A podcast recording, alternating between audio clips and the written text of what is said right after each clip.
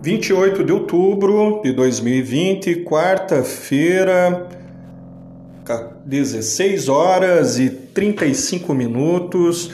Nós do GEFUR e Grupo de Luta da Educação queremos fazer uma rápida avaliação das lutas de ontem e de hoje na educação contra a militarização das 216 escolas no estado do Paraná a Lei 20.338, aprovada pela Assembleia Legislativa do Paraná, por governo Rato Feder, impõe a fascistização e o controle militar das escolas.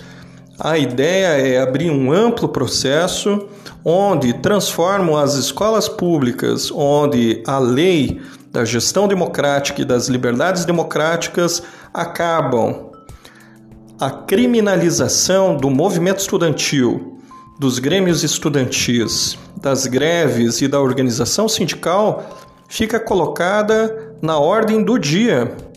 Então, não achamos que está em discussão a questão da democracia ou o debate de ideias com a extrema-direita fascista.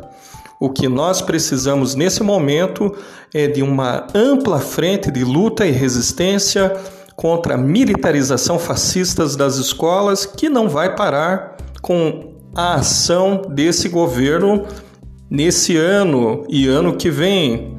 Por isso, achamos que as direções sindicais, e em particular a direção estadual da APP, deveria ter planejado e organizado o boicote a qualquer processo de implementação da militarização das escolas. O que precisamos nesse momento é organizar o não à militarização, a continuidade ao boicote de qualquer processo de militarização fascista das escolas unificados com a luta da frente de luta do PSS, do agente educacional, do movimento estudantil e da comunidade escolar. Precisamos unificar toda a nossa pauta de luta, desde o retorno e a reabertura das escolas até os ataques que nós estamos enfrentando nesse momento.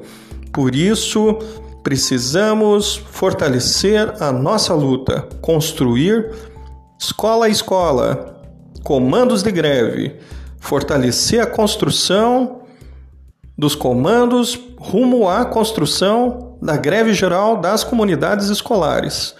Fora rato Feder, fora o fascismo da escola pública.